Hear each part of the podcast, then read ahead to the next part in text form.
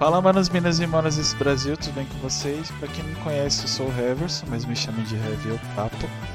É, hoje, vocês estão acostumados, para quem escuta o podcast há mais tempo, assiste, é, com duas outras pessoinhas, que são a Zacon e o Leandro, mas elas não estão aqui. Eu vou falar que não estão entre nós, mas dá a impressão que eles morreram. Leandro, infelizmente, o PC dele faleceu. Então, por um tempo ele não vai aparecer, provavelmente ele vai aparecer só no chat. E a Zacon tá no momento sabático dele, talvez ele volte, talvez não volte, a gente espera que ele volte. E a gente vai bater um papo hoje. Vocês viram na tab, mas vamos fingir que ninguém sabe. É com o professor Amaro, candidato a deputado estadual pela cidade de São Paulo. É bom falar estadual, mas falar o estado também, né? Olá, caros e caras amigas. Heverson, tudo bem? Nossa, que legal, fantástico estar aqui. Boa noite a todos vocês que estão nos prestigiando aqui no Papo Incerto. Né? De antemão, já agradeço, Heverson, essa oportunidade de estarmos aqui dialogando, dialogando, né? Conversando um pouco e como muito bem colocado por você, né? A questão de um candidato a deputado estadual aqui pelo estado de São Paulo, que inclusive gera até algumas dúvidas. Às vezes as pessoas, eu converso com colegas de Guarulhos, eles falam, mas eu posso votar em você? Pode, claro que Oxi. pode. Você é, é estadual, não é vereador, né? Vereador sim seria restrito, né? Agradeço o convite, Heverson. É, antes de começar, continuar, né, o papo, na verdade a gente está conversando um tempinho porque tem que, sempre tem que testar as coisas porque é ao vivo, né? Sim, sim. É, eu tenho três recados para dar. O primeiro é que, como vocês estão vendo aqui embaixo, a gente faz parte de um coletivo chamado LGBT Podcasters, que é uma iniciativa que visa colorir a podosfera, que é feito com podcasts para LGBTs com pessoas LGBTs. Como eu sou um homem gay, eu estou dentro dessa, dessa iniciativa. Tem ali, a, aqui na descrição, além dos links do, do Amaro, do nosso podcast, tem a playlist para vocês conhecerem. Tem podcast tudo que você imaginar.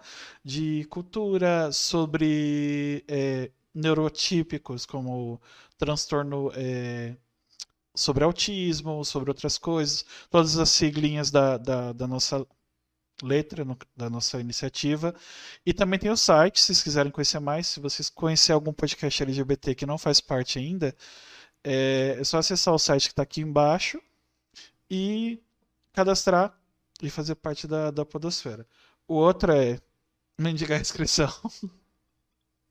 Se inscreva no canal, ativa o sininho. Comenta no, no vídeo, é, compartilha também para chegar em mais pessoas, principalmente por causa da candidatura. É, se quiser clipar também, pode clipar para mandar para alguém, grupo do WhatsApp, Quai, TikTok. Eu acho. Ah, lembrei. Do terceiro, eu sempre esqueço. Nossa parceira Shopping Info tá aqui em cima do, Tá ali, na verdade. Oh, eu sempre erro. Ali, agora acertei, do Amaro. Shopping Info, parceiro oficial aqui do, do canal. 100 reais de desconto na, nas compras a partir de mil reais. Qualquer PC hoje é mais de dois mil. Aliás, tem PC por 1.900 PC Gamer. Então, vocês ganham 100 reais de desconto com o nosso cupom Papi Certo, tudo junto, em minúsculo. E tem frete grátis para todo o Brasil. E dependendo do, do produto, tem até um desconto maior. Então, se vocês quiserem comprar, Papi Certo é o cupom shopping.com.br. Sensacional, tem que aproveitar, né, Heverson? Uhum. Com certeza. Da, recados dados. É, a nossa pergunta geralmente é um pouquinho diferente para quem está acostumado, mas hoje eu vou fazer outra, porque é um, um nicho específico. É, Amaro, por que tu decidiu entrar para o mundo da política? Então vamos lá, Heverson. Eu acho que. Acho não, eu tenho certeza que antes de falar, responder essa pergunta, que com certeza é o anseio de muitas pessoas que me conhecem, familiares, amigos e tudo mais. Vamos conhecer um pouco quem é o, prof... quem é o José Amaro da Silva, né? Mais uhum. conhecido como professor Amaro Silva. Nascido dia 7 de setembro de 1976, né? Então, Faço aniversário amanhã, inclusive. Ah, Nasci na cidade. Obrigado. Nasci na cidade de Escada, um município a 50 km da de capital Pernambuco. de Pernambuco. Exatamente, exatamente, Harris. Vim para São Paulo, né, com 4 anos de idade, já com meus familiares, meu pai, minha mãe, meu pai que inclusive falecido já há quatro anos, metalúrgico. Minha mãe, na época, ela trabalhava, mas abriu mão por uma questão é, eu sempre tive muito problema de saúde, desde, principalmente desde pequeno, então ela preferiu abrir mão né, da, da de trabalhar e tudo mais para ficar cuidando é, da minha pessoa, da minha uhum. saúde até. Sou um filho único, né? E já falo, não sou mimado, tá, gente? Filho único que é mimado é aquele que fica na redoma de vidro. Não cresci na redoma de vidro, sei perfeitamente, Heverson, né? Durante toda a minha infância ali, o que era abrir um armário e muitas vezes você não ter aquilo que você gostaria de ter ou que seus colegas de escola tinham na época e que você não podia ter, né? Uh, quando eu vim para São Paulo com os meus pais, né, eu fui morar em Caieiras. Para quem conhece a Grande São Paulo, Caieiras está próximo ali a Franco da Rocha, Francisco Morato. Com seis anos de idade, nós migramos para a capital, né, na região da Zona Norte, ali, região da Cachoeirinha, especificamente. E aí comecei a minha trajetória estudantil, né, Heverson? Então, estudei na escola Municipal Humberto Dantas até o nosso antigo ensino, nosso oitavo ano lá atrás, que hoje é conhecido como Ensino Fundamental 2, uhum. né, que nós temos até o nono ano. Na nossa época, aí, muitos que cresceu nesse período é, era até o oitavo ano. Depois, o ensino médio, fui para a escola Valfredo Arantes Caldas, né, que é uma escola que fica ali na Avenida Deputado Cantinho de Sampaio, próximo ao Terminal Cachoeirinha, uma escola estadual, escola ali próximo já da região da, do Jardim Elisa Maria, que era uma região que eu morava bem próximo do Jardim Elisa Maria, e depois eu fui para o Tito Pratos da, da Fonseca, que é no bairro do Mirim também, e aí foi um período que foi a época que eu era militar, né? Em trajetória de trabalho, comecei a trabalhar basicamente ali entre na virada dos meus 13 a 14 anos. Meu primeiro emprego, hoje quase nós não temos mais esse emprego em mercados, que era o empacotador, né, Harrison? Não sei se você chegou a lembrar uhum. desse período, né? Mas era bacana porque a gente até brincava que era um período que nós tínhamos ali o empacotador com sacolas de papel, né? Sacolas de papel ali. Nossa, não peguei essa época não. eu, eu peguei e peguei ali a gente já começando a falar da transição de, do desmatamento, né? Que aí o pessoal já começou a falar, não, papel não, porque tem a questão do desmatamento e tudo mais. Bom, eu trabalhei no mercado chamado Santa Maria, que fica ali na região, perto da Avenida Deputado Emílio Carlos, na região da Cachoeirinha.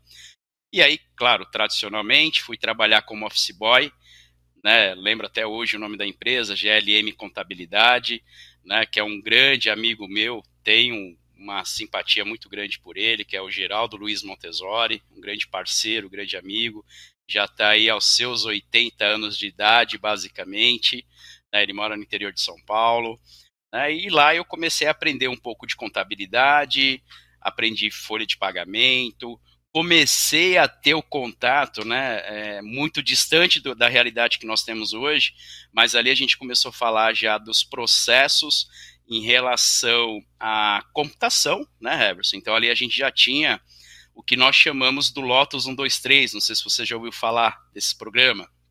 Não. Não, né? Era o famoso incrível Hulk que nós brincávamos, né? Era o computador da tela verde, horrível, no sentido, né? Que foi o grande start da, da, da, da período de informática naquele momento ali.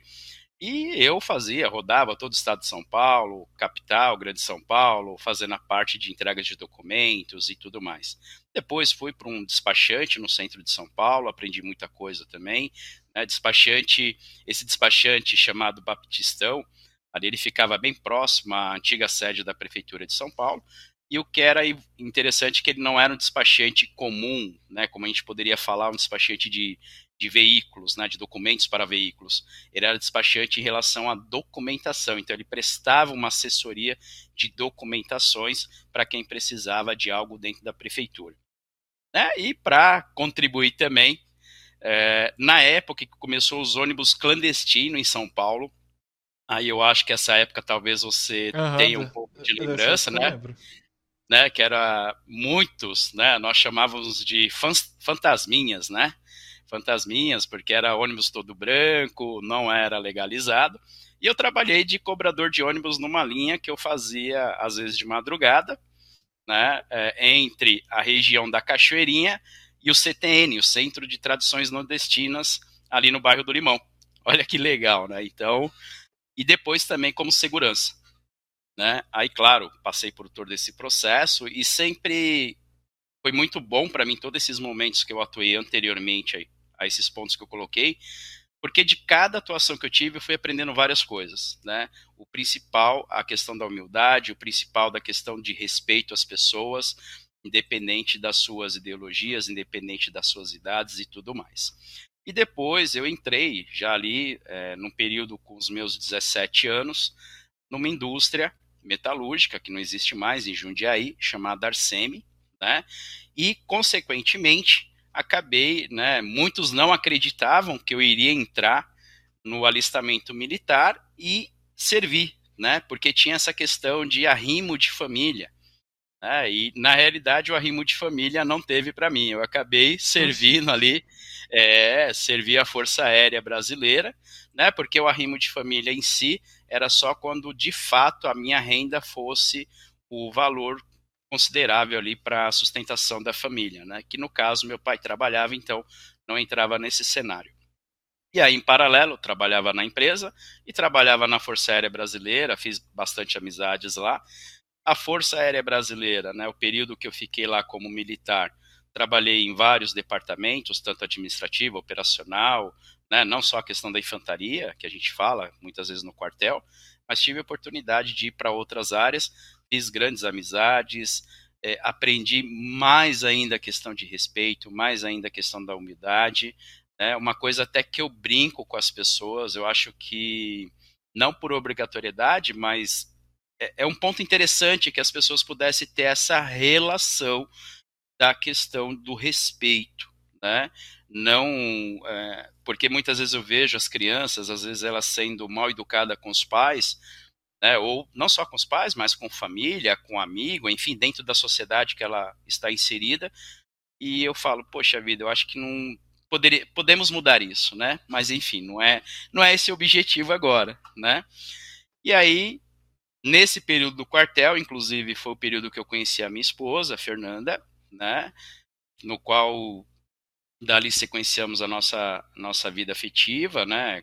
Namoramos, ficamos noivo, casamos em 2001, estamos hoje felizes aí com a nossa família, graças a Deus, duas filhas maravilhosas, a Beatriz e a Bianca, a Beatriz que está com 17 anos, a Bianca que está com 12 anos, né? Então, são as nossas é, como posso dizer assim, é o, é o, maior fruto de todo esse processo que nós sequenciamos na nossa vida, né?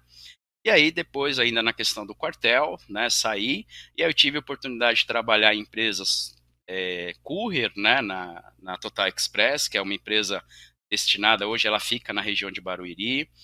Depois, dentro da Total Express, que olha que interessante, né, a Total Express ela fi, ficava ali inicialmente na região de São Bernardo do Campo, perto da Mercedes, né, onde eu conheci meu compadre de casamento, Enio, um grande amigo meu, e a minha compadre Eliane, a minha comadre Eliane. E nessa operação nós tínhamos a Submarino como cliente, né? E a Submarino que é essa potência hoje que nós temos aí, né, Heverson? E a Submarino ela era extremamente pequena a operação, né? Até chegar ao ponto que depois eu migrei para a Submarino, quando a Submarino saiu da operação da Total Express e nós mudamos a operação logística ali na região da Barra Funda, aonde era a antiga Faculdade Zumbi dos Palmares, que é onde está perto do, da, do centro administrativo das lojas Marisa, né? ali perto da Marquês de São Vicente. Sempre Depois foi B2W? Oi? Sempre foi B2W? Não, não. não? Antes, antes, ah, antes ela, ela, isso você imagina, vamos imaginar assim, ó. É, a Submarino, quando eu entrei, Heverson, dentro da Total Express, nós tínhamos ali em torno de mil SKUs, né, mil produtos que, que, nós trabalhávamos, né?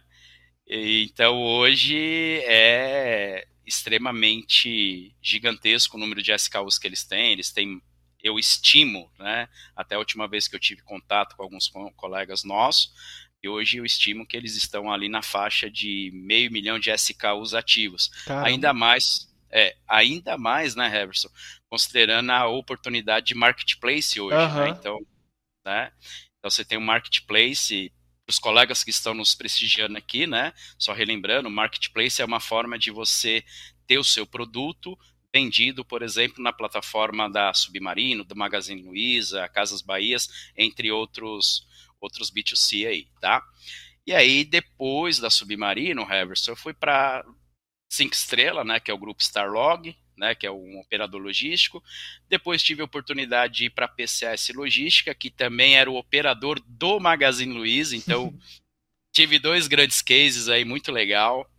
E olha que interessante, Heverson, quando eu fui para o Magazine Luiza, na PCS, fazer a operação do Magazine Luiza, em Osasco, né, nós trabalhávamos é, em regime do seguinte, vinha cargas de Biporã, na região oeste do Paraná, Sorocaba e Franca, que é a origem do Magazine Luiza.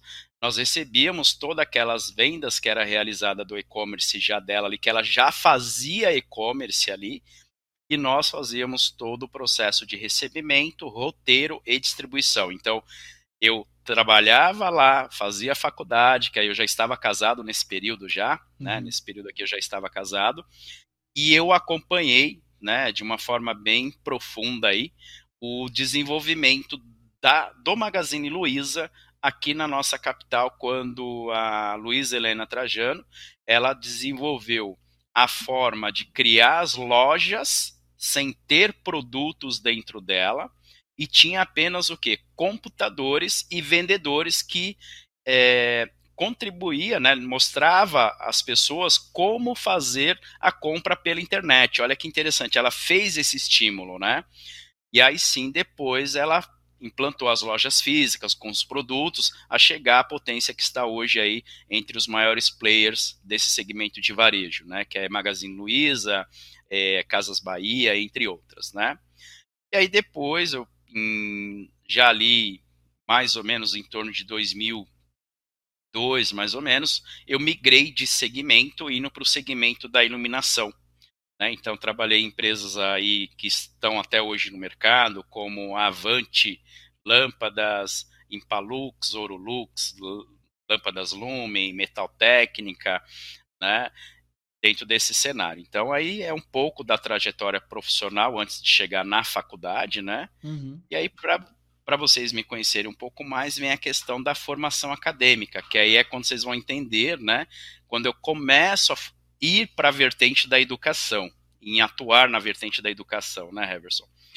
É, todas as empresas que eu trabalhei, Heverson, eu sempre, uma coisa que sempre me chamou muita atenção era a questão da educação, a questão de como os colaboradores poderiam melhorar cada vez mais as suas atuações através da educação através do conhecimento, né? E nisso eu, eu me formei em 2004 em administração, né, de empresas, habilitado em comércio internacional. Depois, hoje, eu além de administrador, eu sou formado em matemática, né? Aí eu tenho um MBA em logística empresarial. Caramba. Tenho, é, tem um MBA em metodologias para educação à distância, porque aí a gente começa a entender essa questão que nós temos hoje aí do, da, do EAD, né, do ensino à distância, hoje, que é uma realidade nossa. Né? Depois, uma gestão, uma MBA em gestão ágil, que é uma área extremamente produtiva hoje, a gente precisa aplicar gestão ágil dentro dos nossos negócios, e não só nos nossos negócios, como também na nossa vida pessoal também uma MBA em Finanças, Auditoria e Controladoria. Atualmente, né, eu, em dezembro de 2019, eu fiquei como mestre em Educação Matemática, né, então sou mestre em Educação Matemática, e estou como doutorando em Educação Matemática. Aí, por enquanto, eu acho que eu parei, mas ainda eu tenho um uhum. sonho a realizar, tá, Everson? Tenho um sonho a realizar, que é o curso de Direito, porque só por curiosidade, em 2000, né, em dezembro de 2000, eu passei em três faculdades e duas de direito, porque direito que eu queria fazer, mas por questões financeiras não tinha como eu pensar em fazer direito. Aí eu acabei fazendo administração, porque ali iria fechar o meu processo de desenvolvimento profissional. Né? E aí o que acontece? Quando eu terminei a graduação em dezembro de 2004, Heverson, eu trabalhava na Avante né? E eu trabalhava ali na região do gasômetro, ali, para quem conhece bem a capital daqui de São Paulo, bem próximo ali à zona cerealista, ao mercado municipal. Conhece ali bem, né, Heverson? Uhum. O que, que acontece? Tem o Senai ali, o Robert Simmons. E eu fui conversar com o coordenador dos cursos de FC, que nós chamamos no Senai, que é o curso de formação continuada, o Eloy Castelhano, que é um professor, amigo meu, inclusive. E numa conversa, eu fui, falar, fui levar uma proposta para ele, para que eles dessem um curso para o meu time de logística. Né? Eu queria que eles se aprimorassem mais. E aí eu trabalhava na Avante. Nesse período eu negociei com o seu Fang, o dono da, o CEO da companhia até hoje, para que a gente pudesse dar uma motivada na galera, melhorar a questão de, de, de conhecimento. E aí foi onde surgiu, né, surgiu a oportunidade de que eu pudesse ir para a aula, né? Porque com o meu conhecimento, né, é, houve um convite para que eu pudesse elaborar esse curso e fazer ele acontecer. E aí de lá para cá não larguei mais sala de aula, Heverson. Aí foi onde começou a minha trajetória educacional como professor. Então você começou no Senai e do Senai até hoje do Senai até hoje, né? Então, de 2005 até hoje, né? Então, é, Senai, depois eu também tive a oportunidade de passar no EAD como tutor para entender como que é a questão do, do, do tutor dentro do, do ensino à distância, professor na área de pós-graduação, professor na área, sempre devido à minha formação, né? Então, sempre uhum. na área de CSAs, que nós chamamos, né? Então, administração, contábeis, tecnólogos e também algumas disciplinas base, por exemplo, administração e economia para engenheiros, métodos quantitativos, que é estatística para os cursos de psicologia.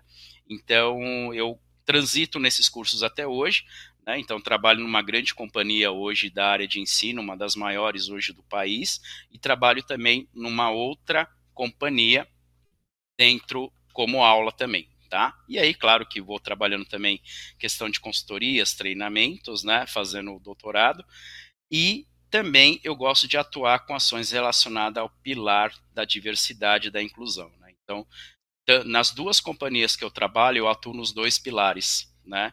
Na, no grupo Croton, né, que é a faculdade que eu estou atualmente, na Anguera. Então a gente trabalha, eu faço parte do grupo de diversidade e no Senac, que é uma outra instituição também que eu trabalho, eu faço parte do grupo de inclusão, né? Porque a gente é uma das coisas que eu mais acredito e a gente pode mudar cada vez mais, né? Então, aí agora respondendo a sua uhum. pergunta, foi tudo isso que há sete anos atrás foi me dando o start de, uh, da inquietação do que podemos fazer para melhorar cada vez mais a nossa dor, que é a nossa educação hoje, tá? Quando eu falo da dor da educação, eu falo do ensino público. Né? Então, estou falando ali da base, desde uma creche né, ao ensino infantil, Fundamental 1, Fundamental 2, o ensino médio. Né? Então, essa inquietação, porque hoje, quando nós olhamos e a gente observa, Heverson, nós temos no estado de São Paulo 5.130 escolas estaduais. E a gente, quando qualquer pesquisa que vocês fizerem aí no Google agora, nesse exato momento, dessas 5.130 escolas estaduais, nós temos apenas 10 escolas que obtiveram as melhores avaliações por alguns critérios como motivação de estudante, infraestrutura da escola, participação da comunidade, desenvolvimento socioemocional dos alunos. Então, se nós temos de 5.130 escolas apenas 10, nós temos 5.120 oportunidades de melhorar a vida dos nossos estudantes, de melhorar a nossa sociedade, porque é através da educação que nós vamos transformar vidas, é através da educação que nós começamos a ter a questão do respeito, da dignidade de todo e qualquer ser humano dentro da nossa sociedade. Não adianta a gente só falar, olha, nós precisamos melhorar isso se a gente não atacar a causa raiz do problema. Uhum. A causa raiz do nosso país hoje é a educação, né? E aí, vocês acham que ele respondeu? Ainda tem mais algumas coisas, né, Everson? Ó, estão perguntando muito. Todo mundo sabe se vai falar, mas estão perguntando muito sobre propostas. Quais são Legal, vamos lá. Legal. Então agora vamos lá. Uh, a primeira proposta que eu trago hoje, dentro, quando nós falamos das escolas, é o seguinte: é o projeto Escola Saúde. Tá? O que, que é o projeto Escola Saúde? Hoje, nós temos na escola pública nenhum, se tiver, é muito pouco, mas quase nenhum aparato falando de saúde para os nossos alunos. Então, nós precisamos, através de parcerias, né, do próprio Sistema Único de Saúde, através de parceria até com, com hospitais particulares, uhum. fazer o quê? Primeiro, na escola, geralmente, eu tenho em torno de 35% de espaço ocioso. Que eu posso pegar esse espaço ocioso, Heverson, e transformar em um local, uma parte dele em um local, que eu tenho uma equipe multidisciplinar. Com quê? Com médico, enfermeiro, nutricionista, fisioterapeuta, psicólogo, laboratórios parceiros ali né, laboratórios parceiros, aonde se aquele, aquela criança, aquele adolescente precisar realizar um exame, esse exame já vai ser feito ali, né? E isso estender também à própria família desse aluno, né? Porque é uma forma da gente tratar questões de obesidade, tratar uma série de questões que hoje ainda não estão sendo exploradas de forma efetiva aos nossos alunos. Então, primeiro pilar da minha base, projeto Escola Saúde. Segundo pilar, nós sabemos que grande parte dos alunos hoje da escola pública, eles dependem apenas do alimento que estão que tem ali para eles nas escolas, uhum. tá? Se a gente tem o aluno que ele só se alimenta na escola, quem de nós aqui que está presente nessa live, sendo pai ou mãe, ou tio ou tia, ou avô ou avó, que muitas vezes nós vamos deixar de comer para que o nosso filho possa comer, certo? Uhum. Ou nosso sobrinho, ou nosso afilhado, não importa. Se eu tenho o meu filho ou a minha criança alimentada lá na escola e em casa não tem alimentação, podemos fazer sim uma extensão uma expansão na rede familiar com alimentação. Então, levar cesta básicas para essas famílias, uma cesta básica, kit de higiene, uma série de fatores, porque se eu tiver o aluno, ele tem a alimentação da escola, e este aluno, ele não está preocupado porque a família dele está sendo alimentada, o resultado desse aluno vai ser muito mais positivo eu vou diminuir o número de pessoas, números de alunos que vão estar se evadindo da escola, eu vou melhorar a qualidade e o rendimento deste meu aluno, tá? O outro projeto que nós temos também, né, nós que eu falo, eu, a minha equipe, é o incentivo à prática de esportes nas escolas, através do que? Não, o aluno não tem a educação física apenas como o momento que ele vai sair da sala de aula e é o momento dele relaxar. Não. Vamos incentivar através de clubes, contratação de mais professores, trazer investimento de infraestrutura para as escolas, né? Dentro desse cenário, dentro desse processo. Se nós temos hoje 5.310 escolas, nós temos mais de 3 milhões e meio de alunos, nós estamos falando em torno de 660 alunos em média por escola. Então a gente tem uma população significativa. Quem de nós aqui não conhece ou não já passou na pele, não já sentiu essa dor de ter só alimentação da escola? Né? Eu tenho aqui, tem colegas que estão assistindo essa live aqui, e eu tenho certeza que são educadores como eu e sente essa dor sente a dor de muitas vezes de você pegar um pão que você está comendo e você dividir com o seu aluno. Tem muitas vezes que nós, como educadores, estamos entregando algo para o aluno sem ele saber que eu estou entregando. porque isso me dói, isso me choca, né? Eu preciso mudar isso. Né? Então, olha só, esses três pilares iniciais aqui, a gente consegue mudar, a gente consegue fazer com que a sociedade ao redor da escola, a família, seja mais participativa uhum. das atividades da escola, nós conseguiremos fazer com que a família daquele aluno esteja mais presente dentro da escola, porque eu sei que lá eu tenho um pronto atendimento rápido. Nós não vamos querer superlotar, nós não vamos querer é, é, fazer com que, ah, não, vai tirar a essência do SUS. Não, não, não é isso. É que eu tenho certeza, e eu faço essa provocação para todos que estão assist nos assistindo agora, Everson.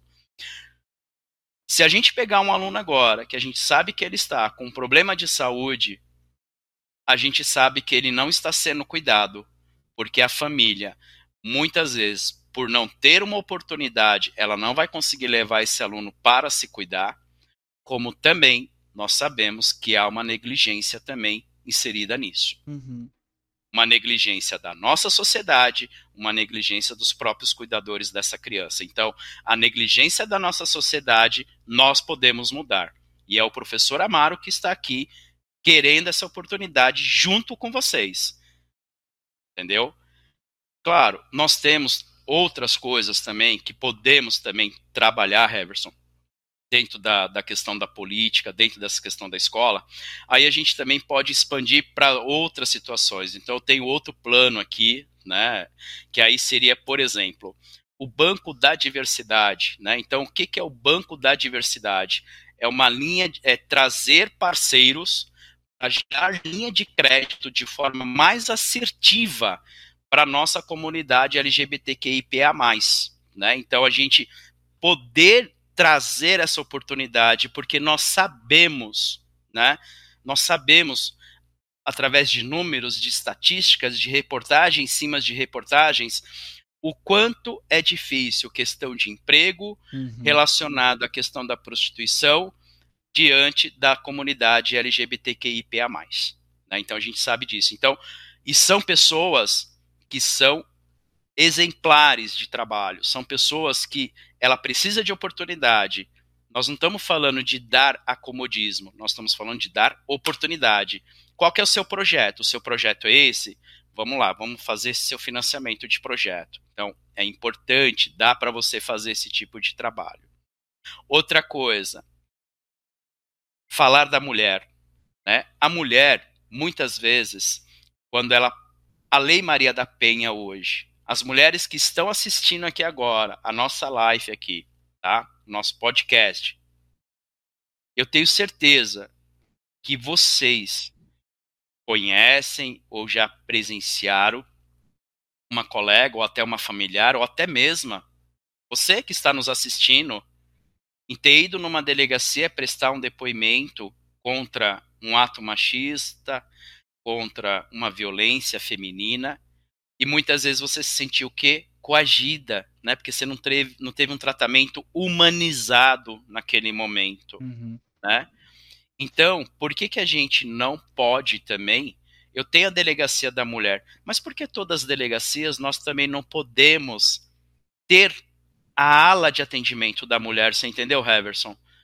Porque às vezes até a mulher chegar à delegacia feminina, mais a delegacia da mulher, perdão, mais próxima dela, ela talvez ela perca até o estímulo de ir, porque tem uma delegacia do lado dela. Uhum. Se essa delegacia do lado dela, né, Heverson, puder dar esse atendimento humanizado, tem lá uma escrivã, tem uma delegada de plantão, nós vamos conseguir melhorar esse atendimento para as mulheres, nós vamos conseguir fazer com que a Lei Maria da Penha se torne mais assertiva, né? E aí eu tenho parceiros na área federal, tenho candidatos que estão a federal aí, que não vem ao caso agora mensurar, mas que essa questão da, do atendimento humanizado, a gente também trabalha numa outra vertente, que é o quê? A Lei Maria da Penha, nós precisamos dar uma, dar uma maior força para ela, porque as mulheres ainda estão sendo muito vitimizadas, né?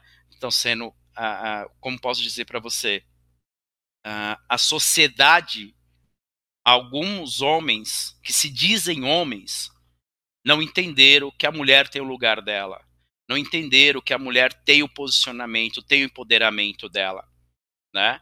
E ele não admite, muitos homens ainda não admitem, muitos homens desde criança, ele é doutrinado entre aspas numa questão de que a mulher não pode fazer nada, só ele.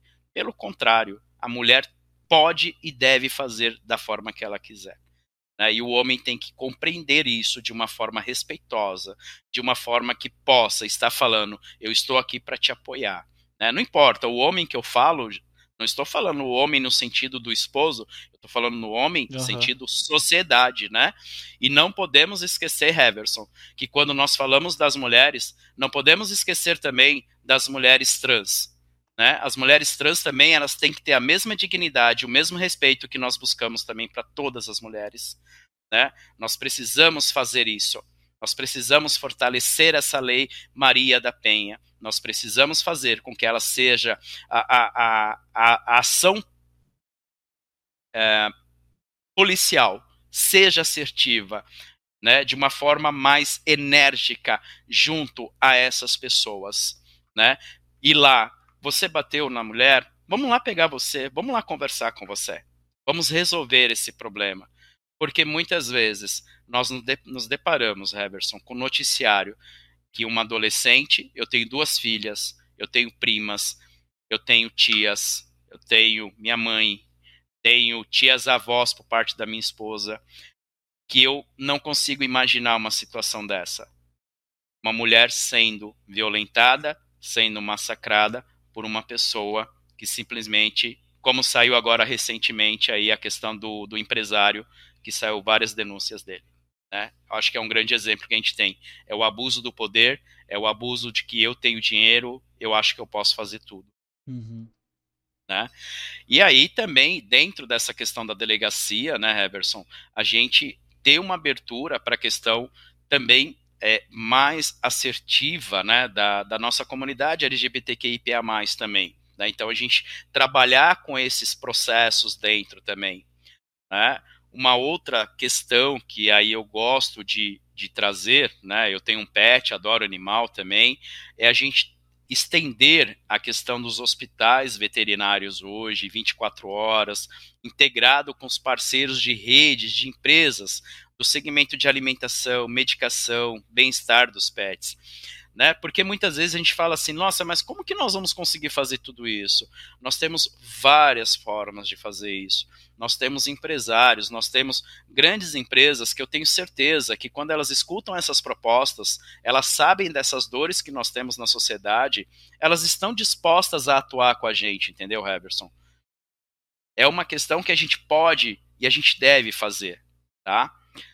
E também a, a, dentro daquele próprio viés da escola, né, Heverson, e, e toda a nossa galera que está nos ouvindo, a questão do mutirão, né, trazer um mutirão de saúde. Então, às vezes a gente fala assim, olha só o que está acontecendo hoje, Heverson, não sei se você tem acompanhado, mas os colegas aqui também, a questão da vacinação. Né? Então, olhando aqui o nosso estado de São Paulo, Heverson, a gente está com uma baixa adesão de questão de vacinação eu não estou entrando no mérito aqui de quem concorda ou não que deve ter, deve se vacinar uma criança. Né? Eu estou entrando na questão da ciência. A ciência comprova por vários fatores que nós precisamos ter as crianças vacinadas, nós precisamos que as crianças tenham concluído o seu ciclo vacinal para que evite aí problemas que nós tivemos no passado.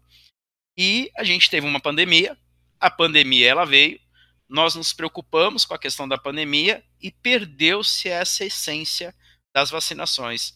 Então, aproveitar as próprias escolas que nós temos espaços, outras áreas que nós temos espaços e trazer exames, como exame de catarata, ações mais pontuais.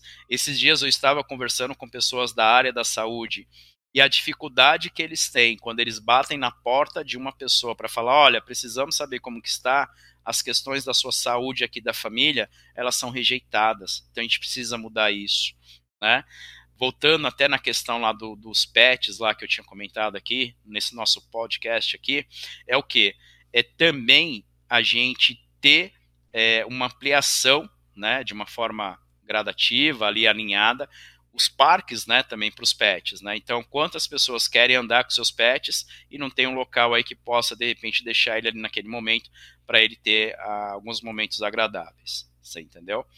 Então, assim, uh, dentro desse cenário, Heverson e caros telespectadores que estão aqui nos prestigiando nessa data de hoje, são muitas coisas, né? Então, reforçando aí os meus três pilares essenciais, os meus três pilares básicos iniciais é o projeto da Escola Saúde, é a expansão da rede alimentar para os familiares dos alunos e o incentivo das práticas de esportes e outras atividades também.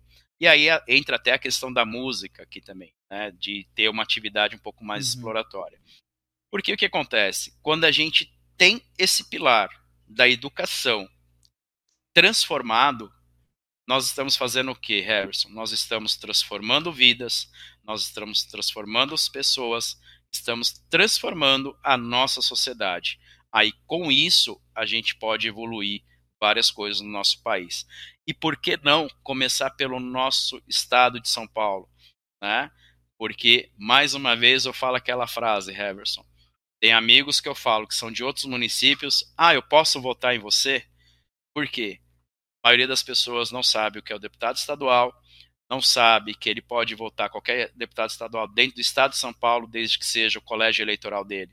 Uhum. Né? Então, assim, se a gente não sabe disso, a gente não sabe de outras coisas tão básicas como o nosso dia a dia. Entendeu? Eu acho que tem algumas perguntas aí, Heverson. Oh, Vamos dar uma olhada aqui. Algumas já, já foram, no caso, respondidas referente à educação, você já falou. Legal. É, esse aqui já foi. Já foi sobre fortalecer a escola pública. Deixa eu ler aqui. Legal, ó, tô até com uma parceira aqui, a Helena. Oi, Helena, obrigado pela sua participação. A Beatriz está aqui também, a Fernanda, o Milton, que legal. A Beth, o Gleder, Legal, bastante pessoas ah, aqui. É, essa da Helena mesmo é interessante sobre é, ela temos a legislação educacional perfeita, mas falta investimentos no professor e investimentos e as desigualdades sociais que dificultam o aprendizado. Como atuar nesse cenário? Exatamente. Obrigado aí pela pergunta também, Helena. É, nós não podemos, né, não só dentro desse pilar aqui, Heverson, que a gente trouxe né, nessa, nessa fala. Claro que isso aqui ainda é assunto para a gente tratar em outro momento também, eu acho que uhum. muito válido. Mas o profissional da educação, ele tem que ser também é, considerado como o principal protagonista desse processo. Por que o principal protagonista desse processo? Aí eu vou muito além, tá, Heverson e Helena? Não só o profissional da educação, mas todos os profissionais que estão ali naquela escola, né? Porque se eu tenho um professor alinhado, eu tenho uma diretora alinhada, uma secretaria alinhada, todos os cargos que existem dentro da escola, sendo considerado como protagonista desse processo, junto aos nossos alunos, junto à sociedade, eu tenho uma mudança mais significativa ainda. É como eu costumo dizer, Heverson, quem é o melhor vendedor? Aquele que comprou o meu aquele que comprou o produto em primeiro lugar antes dele vender para alguém. Então, todo e qualquer projeto que o professor Amaro aqui na Assembleia Legislativa em 2023 venha defender, venha colocar em prática, porque eu quero que vocês me cobrem isso. Eu, vocês vão ter que me cobrar e nós vamos estar aqui no papo incerto. Não vai ser só, só mais uma vez vai ser várias vezes quando necessário, várias vezes quando o Heverson tiver uma inquietação, eu também tiver uma inquietação, a gente quiser ouvir vocês, nós vamos trazer essa discussão. E nesse ponto que a Helena trouxe, nós trabalharmos com capacitação, melhores planos de carreira e delegar de fato poderes na ponta, porque hoje, infelizmente, a gente acaba tendo um sistema um pouco engessado dentro da estrutura uhum. e a gente começar a falar: olha, você tem autonomia, a gente vai parar de ouvir aluno gritando com professores, aluno espancando professores e, infelizmente, infelizmente, pais ou mães ou cuidadores dos seus filhos indo da escola inflamar determinadas situações extremamente constrangedoras, não só ao corpo docente, não só a corpo direção e técnica, mas como todos os colaboradores que estão ali. Infelizmente, é essa a realidade que nós temos e nós precisamos mudar. O professor, ele tem que ser valorizado, como todas as peças importantes que estão lá dentro têm que ser valorizado. Ele tem que ser tratado. Então, não adianta só eu falar assim, olha, eu tenho um plano de carreira para você que você vai entrar hoje e daqui X período você vai se aposentar. Tá, mas essa só é a perspectiva que eu preciso ter? Eu preciso ter várias perspectivas. Aonde eu posso chegar? É como eu pego como meu exemplo. Em todas as empresas que eu trabalhei, eu sempre cheguei e busquei o meu lugar. Eu busquei a minha posição. Nordestino, filho único, pardo, todo mundo, ah, morou em comunidade, vai dar para o que não presta. Graças a Deus, graças às pessoas que sempre passou na minha vida, aos meus familiares, à minha família, ao meu pai, à minha mãe, a todos que puxaram a minha orelha no momento correto, eu estou aqui hoje. E é isso que a gente pode fazer pelas pessoas. Entendeu, Heverson? Uhum. Helena, respondemos para você, Helena? Deixa eu ver, vamos ver aqui, Harris. Tem uma da Gilda aqui sobre é, a pauta da terceira idade. O que você tem para Ah, Gilda, olá, Gilda, boa noite também. Vamos lá. A terceira idade, né, Gilda? O que, que acontece? Vamos lá. Primeiro, a terceira idade ela tem, que, ela tem que entrar dentro da política pública hoje em vários fatores. Principal fator, mercado de trabalho. Né? Porque lá atrás, estatisticamente, nós falávamos que a perspectiva de vida era 55 anos, 60 anos de idade. Hoje a perspectiva de vida, ela pode chegar aí até 75, 80 anos de idade, entre o homem e a mulher. Então, eu adoro trabalhar com pessoas que estão acima da minha idade. Vou fazer 46 anos. Eu tenho gestores de 60 anos. Eu tenho gestores de 65 anos e me sinto muito bem resguardado por eles, Heverson. Olha que interessante isso. A vivência, a experiência.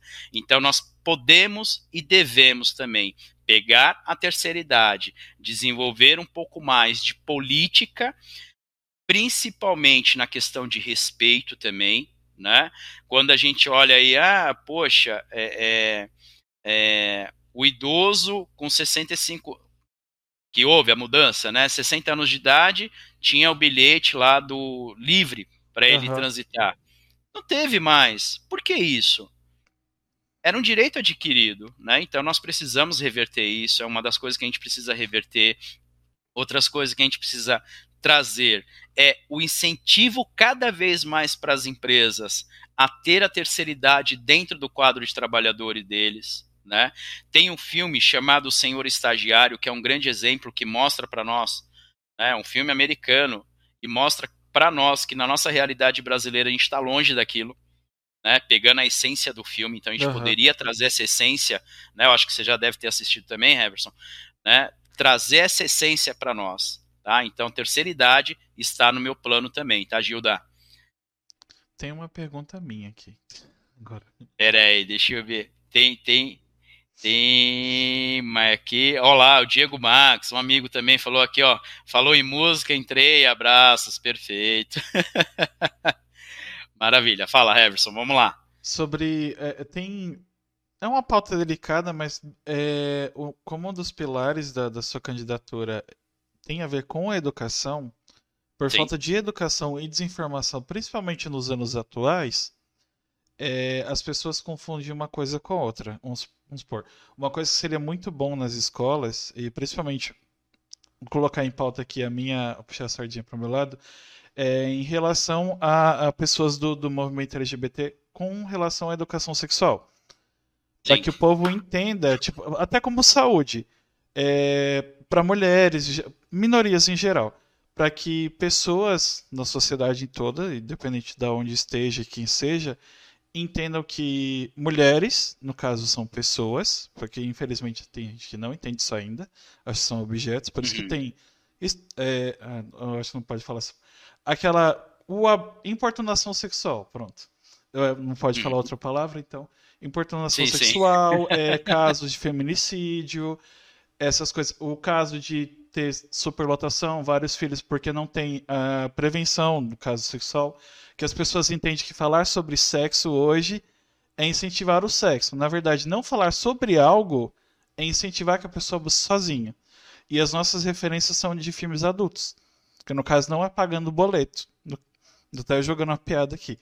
É, é, são e os retratos desses filmes, as pessoas não entendem que aquilo é uma, uma alegoria, é uma coisa assim, tipo, um fetiche, uma, uma coisa aleatória. A realidade é uhum. totalmente diferente, mas infelizmente essas pessoas trazem para essa realidade, e aí, aí, é aí que mora o, o próprio feminicídio, importunação sexual. É, Machismo estruturalista, é, estruturalista também. Isso, e então, acho que assim, na, da escola, não, as pessoas não vêm a entender que existem pessoas diferentes são tem que ser respeitados pela sua diferença.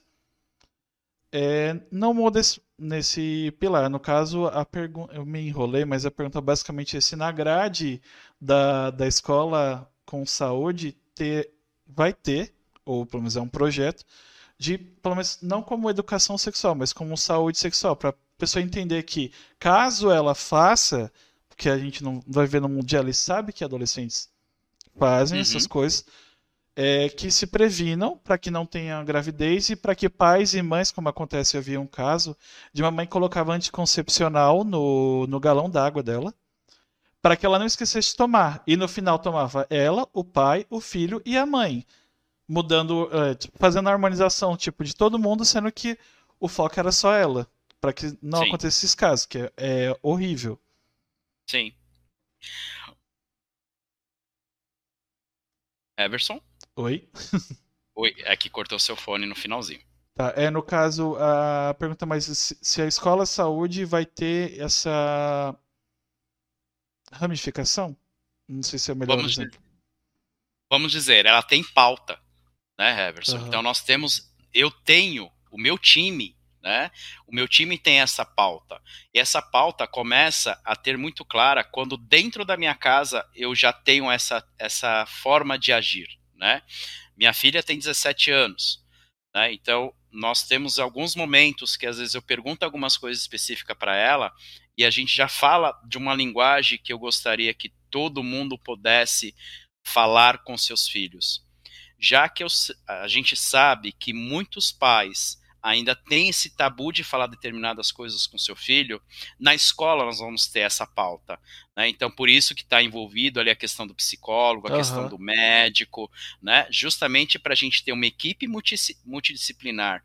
E o psicólogo, neste momento, ele vai fazer uma audição com esse, com esse adolescente, porque aí não entra só isso, né? Vai entrar outras vertentes também, como a questão da orientação sexual, porque é uma questão que a gente tem que trabalhar, é uma questão que a gente tem, tem que ter essa liberdade de abordar, né? E muitas vezes a, o adolescente não tem essa liberdade dentro da casa dele. Então, onde ele precisa ter essa liberdade?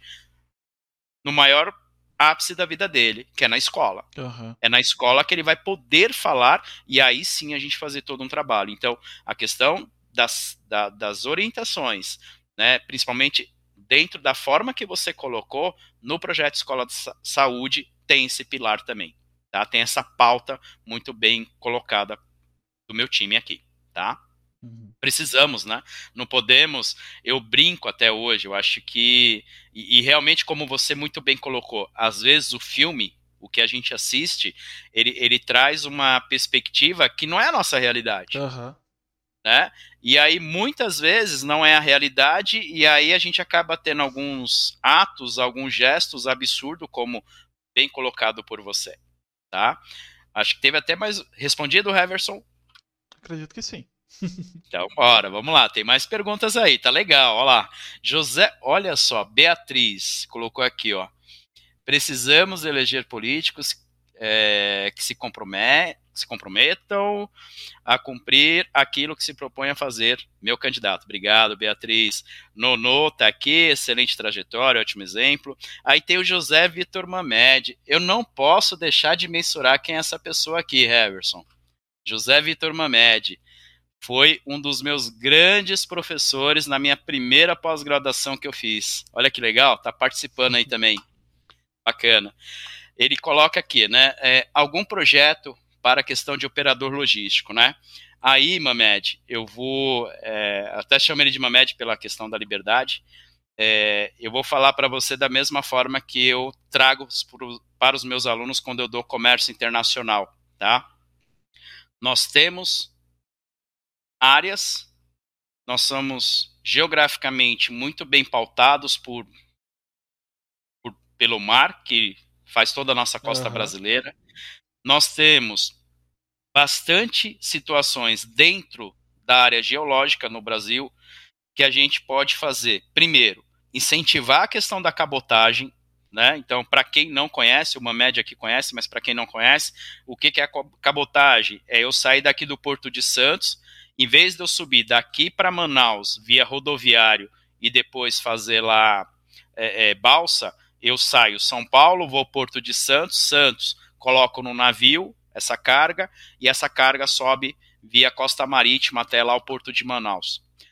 Isso eu vou desafogar a questão de caminhões, eu vou desafogar a questão da poluição, vou melhorar a questão da poluição, né, vou diminuir isso, vou baratear um pouco mais o meu custo em relação ao transporte, que até o Mamed ele, ah, ele deve é, até fazer uma afirmativa comigo aqui, a questão do, da cabotagem ela acaba sendo muito mais barata.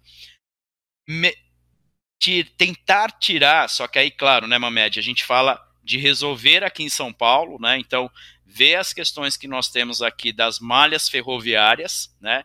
Se nós temos problemas pontuais de bitolas, resolver essas questões das bitolas aqui, que é os eixos entre o, o, os trilhos fazer com que a gente tenha melhoria no processo, e aí aproveitando o gancho que você colocou aqui, Mamed, a gente também pode falar da logística de transporte público. Temos muitas coisas que a gente pode melhorar no transporte público. A gente precisa pegar algumas cidades, modelos que nós temos hoje de transporte público, seja fora do Brasil ou até mesmo no nosso país, organizar de uma maneira bem pontuada entender que a gente pode fazer isso daí, tá? Então, na questão logística, dá para a gente fazer as melhorias dentro dos portos aqui, né? Principalmente o Porto de Santos, né? O Porto de Santos a gente sabe que um dos nossos maiores problemas lá se chama o canal, né? O próprio canal do Porto de Santos, o acesso e também a questão dos estivadores, que é uma dor que existe ali no Porto de Santos desde quando a gente conhece o Porto de Santos. Tá, Momed? Espero que eu tenha te respondido aqui. Deixa eu ver aqui, Heverson. Temos aqui a Grace. Precisamos de mais hospitais veterinários públicos ou parceria com os particulares. Ótimo projeto. Obrigado, Grace, também. O Beto está aqui também. Professor Amaro, parabéns pelo seu trabalho. Ótimo. Fernanda, show, professor Amaro. Valéria Lopes está aqui, boa noite, professor Amaro, muita boa sorte. Rogério, que é um grande parceiro aqui também, né? Tá aqui acompanhando. Um grande abraço, amigo de sala. Ele dá aula comigo numa outra, numa outra companhia. Só tô olhando aqui, Heverson, se não ficou nenhuma pergunta, nenhuma pergunta para trás, tá? Eu acho que não. A, teve a primeira, mas na assim que eu falei que você ia falar, você falou, então. Uhum. Ela se respondeu. Ah, legal. Ó, o Milton aqui, pô, fará aniversário amanhã na Independência do Brasil. Pois é. Isso eu falo, eu, eu adoro muito a minha, o meu, a minha data de nascimento, amo de paixão. Né? Eu brinco que eu escolhi a melhor data para ter nascido, dia 7 de setembro. Inclusive, amanhã nós comemoramos 200 anos. Né? Então, acho que a gente tem que, é, independente de ideologias relacionado a presidente, que não é esse o objetivo da discussão, eu acho que a gente tem que ter o maior respeito amanhã que é o maior respeito à nossa liberdade que nós temos hoje. Então, eu acho que aí já fica uma boa dica, né, Heverson? Respeitar essa liberdade que nós temos. É, ainda bem que a gente tem, né? Senão não estaria aqui. Exatamente, né? Porque é isso que quando vamos para alguns outros lugares aí a gente não vê essas questões, né? A gente não vê essas questões. Felizmente. Vamos ver aqui. E infeliz... Oi, desculpa, perdão. É, enquanto você lê. Felizmente e infelizmente atualmente qualquer pessoa, no caso, tirando alguns recortes que todo mundo sabe, com acesso à internet pode falar o que quiser na internet.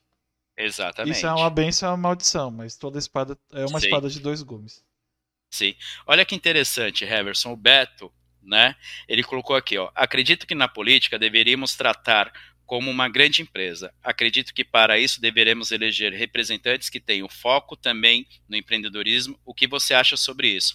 Beto, perfeito a sua pergunta aqui, tá? É, eu defendo muito que o político, né, é, olhando a esfera que é a que eu estou concorrendo, tá? Deputado estadual, né, aqui de São Paulo, eu defendo a seguinte situação: o político ele tem que trazer uma experiência ele tem que trazer essa experiência que eu tenho aqui, como exemplo, que é a experiência de empresa, experiência de sala de aula, experiência familiar, experiência de situações, problemas e principalmente formação. Né? Então, quanto mais formação você tiver, mais você vai conseguir trabalhar as vertentes que nós precisamos. Né? Uh, a política em si, realmente ela tem que ser tratada como uma empresa, ela tem que ter estratégia. E as estratégias têm que ser colocadas em prática. Eu sei que não será fácil, tá? Não será fácil quando eu chegar lá, dia 1 de janeiro de 2023, com os votos de vocês e de todos os familiares de vocês e amigos, o dia 1, quando eu estiver assinando a minha ata de posse como deputado estadual na Assembleia Legislativa de São Paulo, eu tenho certeza que a dificuldade vai ser muito grande. Mas eu conto com vocês para que possamos mudar isso daqui, como bem colocado pelo Beto. A Gilda colocou aqui: amanhã é seu aniversário, aqui você já foi o nosso presen presenteio. Legal, nos presenteou, legal. Legal, legal. Né? Então a gente precisa, eu, eu sou extremamente a favor, Heverson, que nós temos que ter cada vez mais a política é, considerado como uma empresa, tá? Eu brinco. Olha, olha, olha a brincadeira que eu faço. Heverson, pergunta que eu vou te fazer. Qual foi a sua última entrevista que você fez? Se você puder me responder. Segunda-feira. Você fez uma entrevista segunda-feira, né? Uhum. Dentre as perguntas que foram feitas para você, foi feita uma pergunta chamada Qual sua formação acadêmica? Foi. Legal. E por quê? Por os nossos políticos, os nossos cidadãos não fazem essa pergunta. Qual é a sua formação acadêmica? Outra pergunta chave que você teve, qual a sua experiência? Ou você não teve essa pergunta? Tive. Ou eu estou mentindo aqui? Tive. Teve, né? Uhum. E aí, te perguntou qual a sua experiência, né? Te perguntou o que você vai agregar na empresa te perguntou quais são as suas maiores dores, te perguntou o que de experiência você vai agregar no negócio da empresa, te perguntou o que te motiva a você estar trabalhando na empresa, não te perguntou isso? Uhum. E aí, a todos que estão aqui, nos assistindo, nos ouvindo depois, posteriormente, você fez, vocês fizeram essa pergunta para os candidatos de vocês? Eu tenho certeza que não fizeram. Eu tenho certeza que ninguém se lembra aqui qual foi o número ou minimamente qual foi a legenda que você votou para candidato estadual, candidato federal. Você não lembra. Exatamente. Nós não lembramos. Por que, que a gente não lembra, Heverson? Porque eu não sei quem é o candidato que eu estou votando. Hoje, dia 6 de setembro de 2022, são exatamente 22 e 37 da noite. Aqui, professor Amaro, deputado estadual, junto com Heverson, do Papo Incerto, vocês estão conhecendo o candidato de vocês. Vocês sabem agora em quem vocês podem votar. E agora, vocês podem multiplicar essa fala para todos. Vocês podem multiplicar família, amigos, colegas de trabalho, vocês podem fazer isso. A minha candidatura, para dizer que eu não tenho 0% de verba, eu fiz gravação nos estúdios para televisão, para o rádio, foto para o Santinho. Não sei quando vai sair minha a propaganda, não temos essa informação ainda, não recebi santinho, não tenho verba partidária, não tenho verba de empresa. Mas eu tenho uma coisa que se chama vergonha na cara. E por isso eu estou aqui. Eu estou aqui para falar com vocês que eu vou conseguir ganhar essa eleição se vocês conseguirem me ajudar como eu já ajudei inúmeras pessoas na minha vida. E a gente muitas vezes não ajuda com financeiro, a gente ajuda com a multiplicação. Então, hoje, pega no seu WhatsApp, pega a sua lista. Você acreditou na minha ideia, você acreditou na minha fala, divulga para todas as suas listas, me chama no meu WhatsApp, pede as minhas imagens que eu tenho ali, pede os links, compartilha e fala: neste eu confio, neste eu acredito, Neste eu sei em quem estou voltando. E eu sei aonde eu vou cobrar.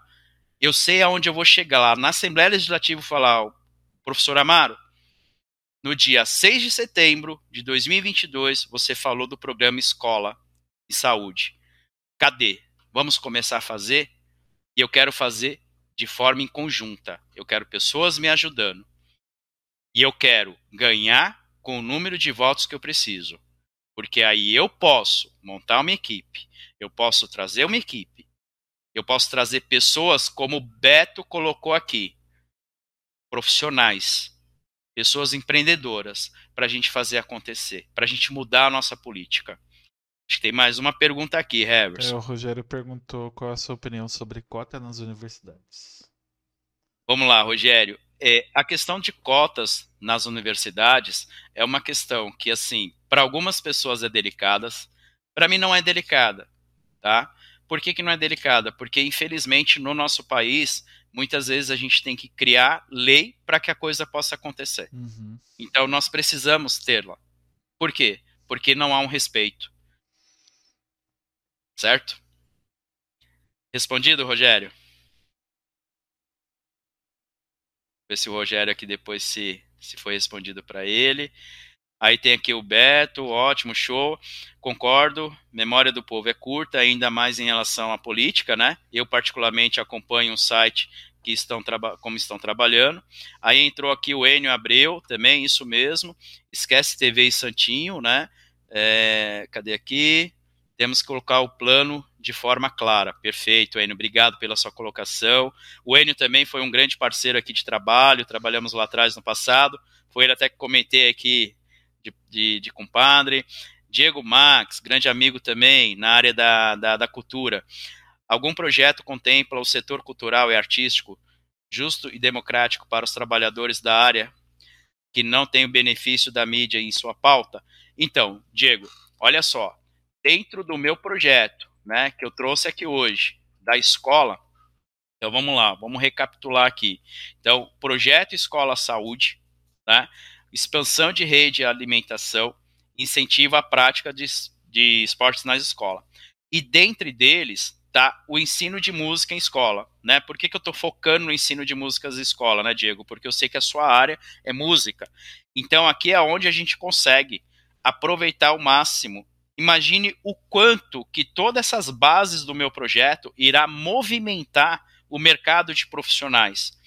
Imagine que toda escola tem que ter tendo um médico, um enfermeiro, um nutricionista, um fisioterapeuta, um psicólogo, tendo alimentação, tendo um preparador físico, né, um, um, um educador físico na realidade, tendo a questão de um professor na área de música ali, né? Então, só com isso você vai aumentar as oportunidades de emprego. Claro, nós estamos falando de qualidade eu também não quero que o meu projeto ele seja aquele projeto que eu vou fazer ali por fazer, tá feito o projeto. Não, não. Eu quero qualidade, porque é isso que vocês vão me cobrar. Vocês vão me cobrar essa qualidade. E para um perfeccionista como eu sou, eu tenho certeza onde eu vou chegar. Entendeu? Espero que eu tenha respondido, Diego, também para você. Aí a Grace colocou aqui memória. Né? A Beth também colocou aqui. Aqui, ó, o Enio colocou, até complementou. Antigamente tínhamos aulas de música na escola pública. Exatamente, Enio. Olha só que interessante. Hoje a gente não tem mais isso. E aí a gente daqui a pouco, daqui a pouco, galera, a gente não vai ter ninguém que se interessa pela área de, de artística. Agora, quantos artistas nós estamos deixando de formar na escola, lá na base, porque não tem um incentivo? Não tem um incentivo a artes cênicas, não tem um incentivo ao teatro, ao cinema. Não é verdade, Heverson? Uhum. Olha só o quanto que a gente está perdendo. Eu acho que... né? A gente tem. Oi, desculpa, perdão. Que... Pode falar, Heverson. O que mais a gente viu na, nessa pandemia foi como a arte foi fundamental para as pessoas. Sim. Tipo, teve muita live de, de, can, de cantores em específico e muita gente se aproximou mais da arte e é até bom para o pessoal entender que basicamente o mundo, aliás, a arte é expressão, né? Então, Sim. Basicamente, se a gente não tiver como se expressar, as coisas não vão melhorar, elas vão piorar. Então... Exatamente.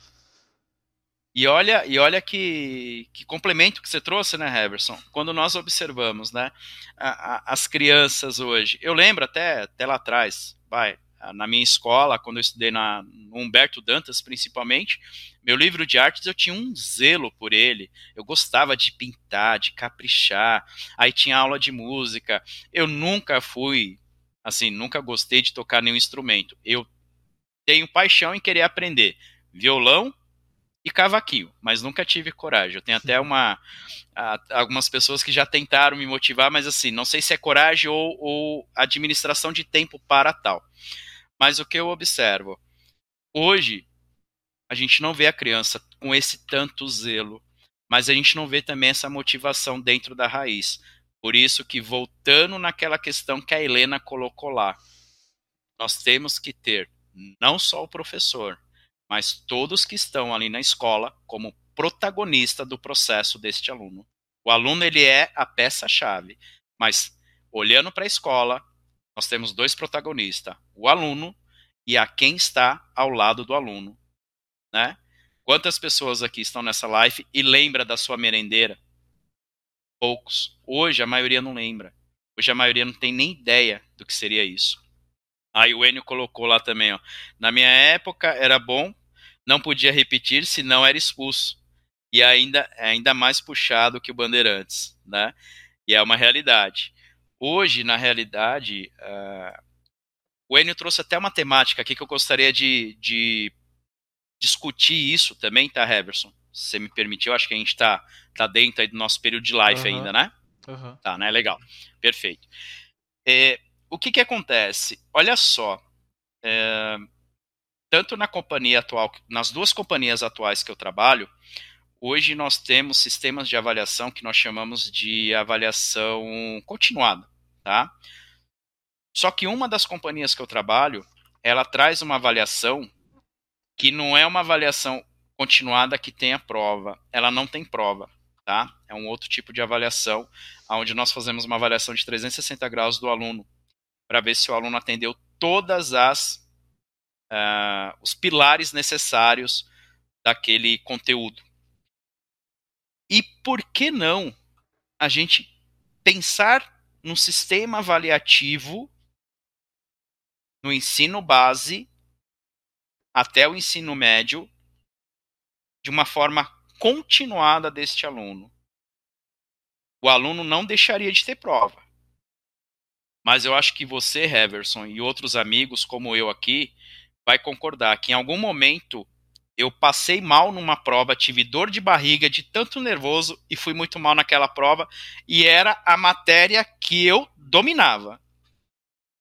Concorda, Heverson? Uhum. É, decoreba não funciona. Exato. E aí o que acontece foi aquele momento que você teve a pior nota na sua vida e isso te deu até um trauma em algum momento.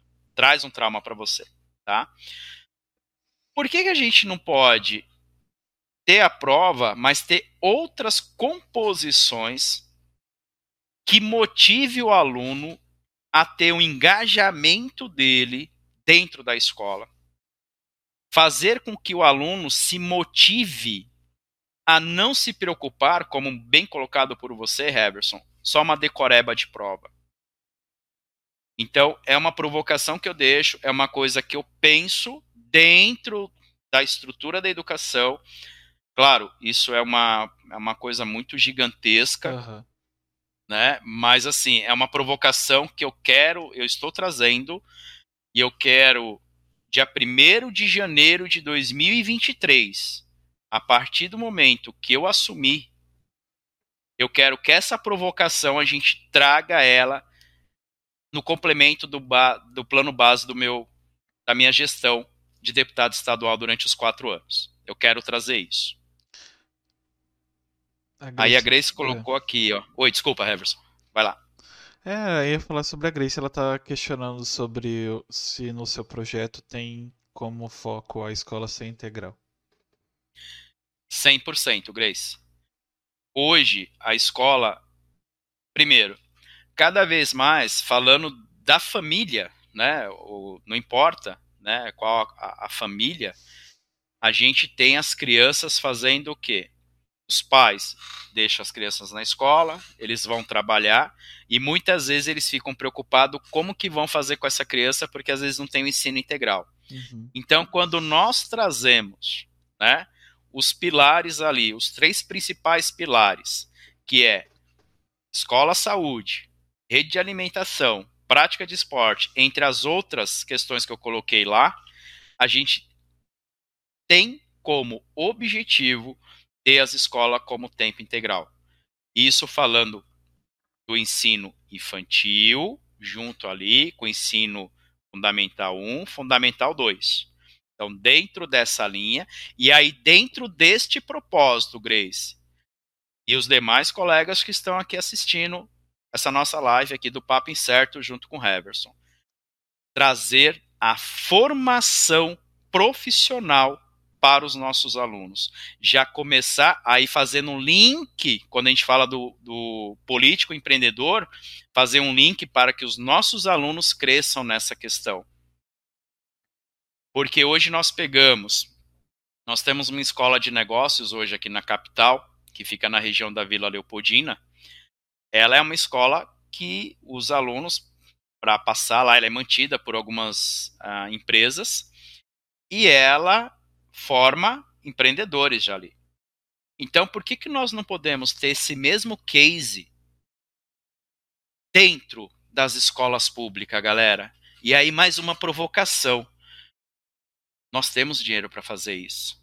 A educação, se alguém fala que a educação não tem dinheiro, nós temos dinheiro. O que nós precisamos é tirar quem está no meio desse caminho entre a emenda constitucional e as escolas. É isso que nós precisamos estreitar. Esse caminho está muito longo.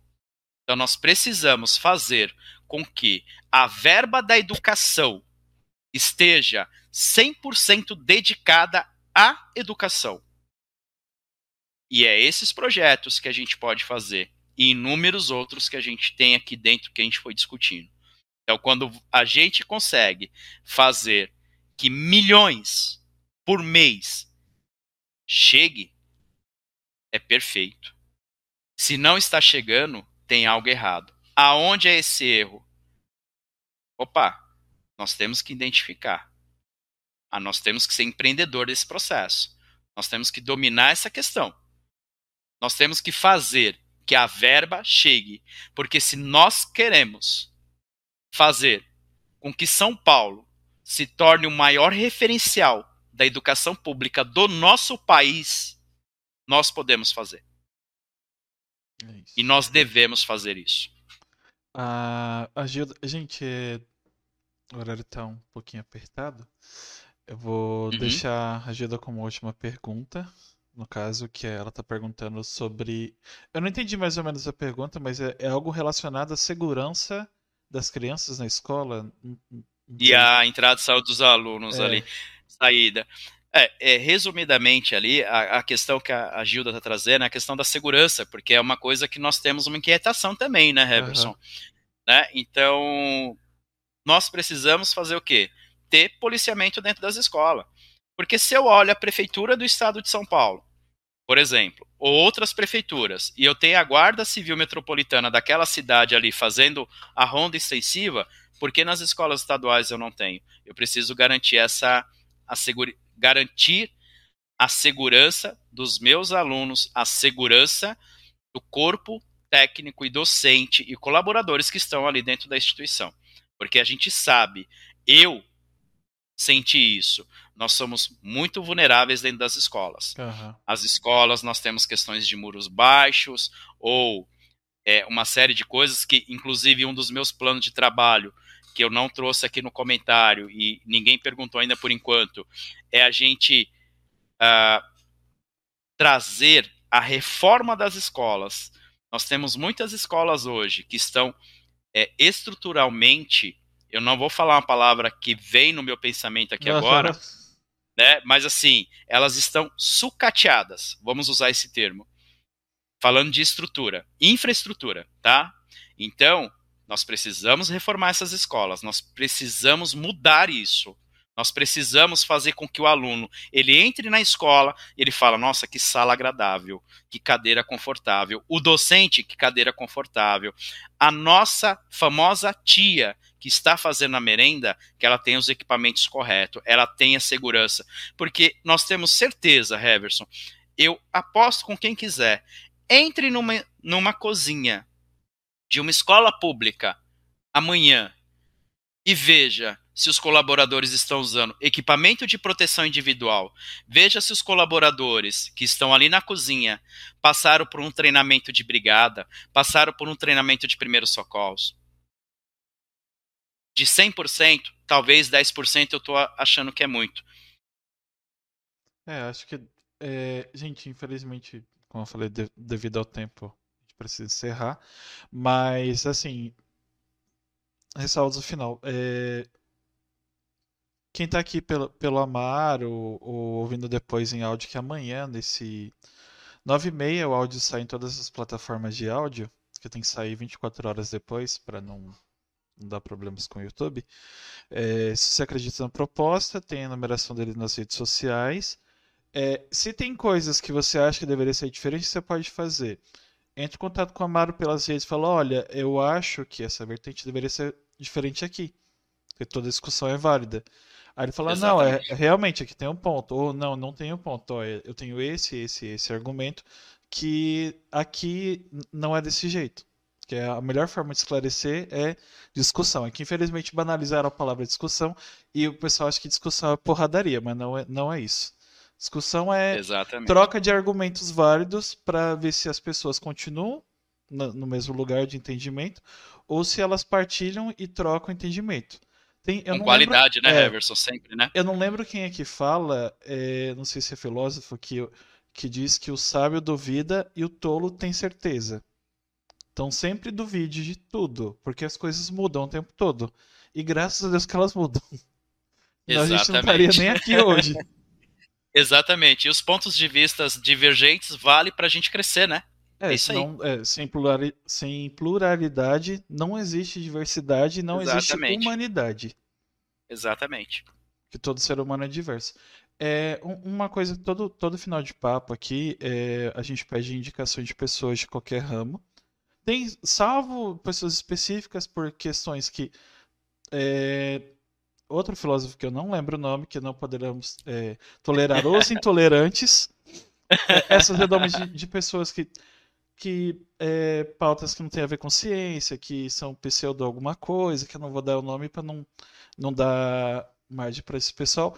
É, você tem pessoas para indicar de qualquer área, segmento, ou como vocês sabem, e, e quem escuta sabe, o papo é incerto, tem pessoas que falam coisas coisas e não tem. Então, as indicações servem para qualquer um.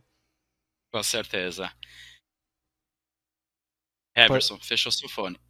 Não, pode falar. É, as indicações são para você fazer. Não, perfeito.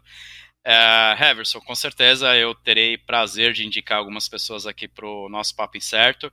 E também eu até, mais uma vez, te agradeço né, essa oportunidade, é uma oportunidade fantástica, e eu espero que a gente possa ter um outro papo, e como eu já assumi aqui publicamente, né, então a partir de 1 de janeiro uhum. de 2023, o professor Amaro, estando assumindo lá na Assembleia Legislativa, o Papo Incerto vai estar acompanhando todo o nosso dia a dia, junto com vocês também, fora as redes sociais.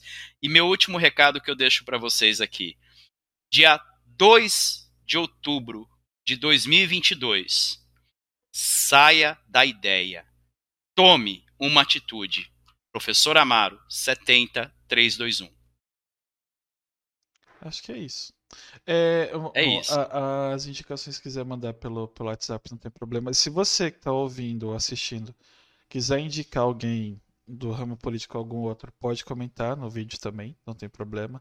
Ou chamar nas redes sociais estão aqui. Se quiser seguir a Amaro também, as, as, redes sociais estão na descrição. É, de novo, se inscreva no canal, curta, deixa o like, se, é, comenta, compartilha, principalmente os pontos que você achou legal ou diferente, que você acha que tem a agregar com outras candidaturas que você já tem ou não, né, no caso, que os dois pontos são válidos, o que você acha que deveria ser melhor ou o que você acha que falta alguma coisa ainda. E basicamente é isso, agradecer por ter aceitado o convite no, novamente. Eu já agradeci, mas agradeço de novo. Agradecer pelo, pelo pessoal que veio pelo Amaro hoje. Pedir para que vocês, quando forem escutar no Spotify, amanhã, 9h30, que vai estar em todas as plataformas, inclusive lá. Tem nas outras também, mas deem 5 estrelas e comentem o que vocês acharam legal no vídeo e lá também. Todas as plataformas puder comentar, comentem.